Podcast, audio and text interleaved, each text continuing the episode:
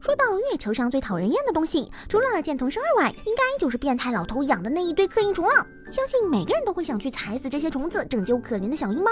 而就在 Fate 最新的剧场版将要在国内上映的时候，曾经在 f j o Fest 2018上推出过的小游戏《刻印虫 Burster》又被弄成了网页版。说起来呢，这只是个相当简单的小游戏，只需要用鼠标点击爬下来的虫子。如果虫子爬过来超过了五只，就算输了。而一次性点击超过五十只，并且分享结果的人，将会得到头像图片。哎，你问具体是什么样的？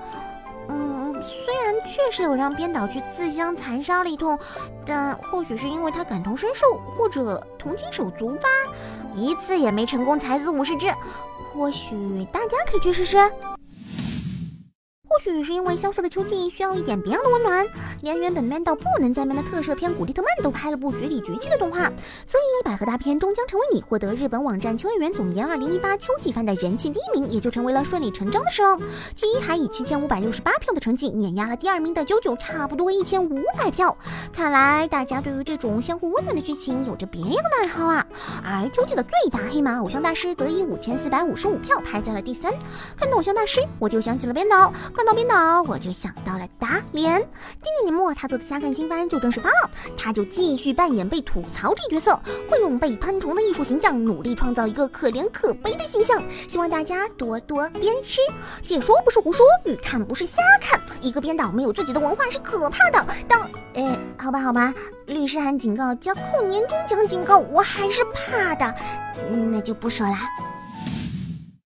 从二次元莫名其妙的成了某种流行语以后，我们总是会见到很多或八块腹肌或粉面油头的小哥自称死肥宅，这简直就是对肥宅的侮辱。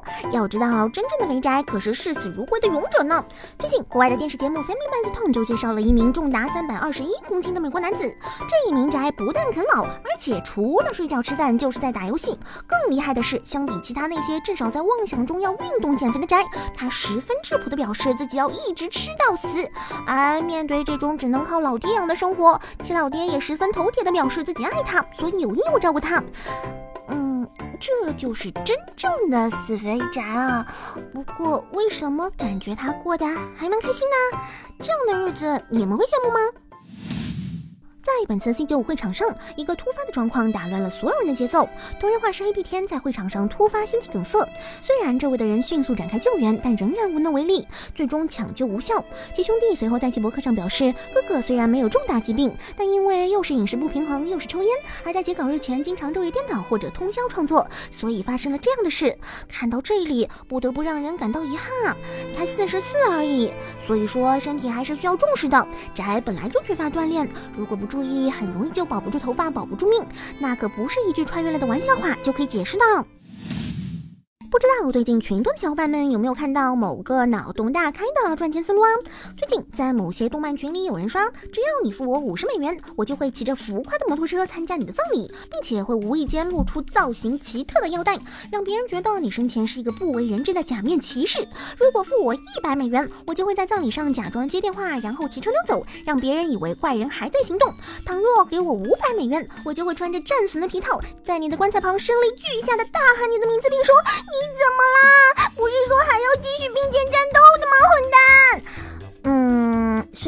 这种请人哭灵的表演早就有了，但还真从没有人想过玩出这么朵花来的。这个主意听的人真的好心动啊！五百美元什么的演一场，一天我能跑十场。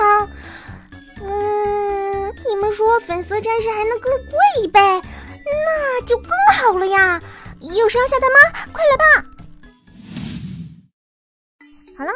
本期的晨音资讯差不多就是这些内容了。喜欢节目的小伙伴还望不要吝啬手里的支持哦。那么我们明天再见，拜拜。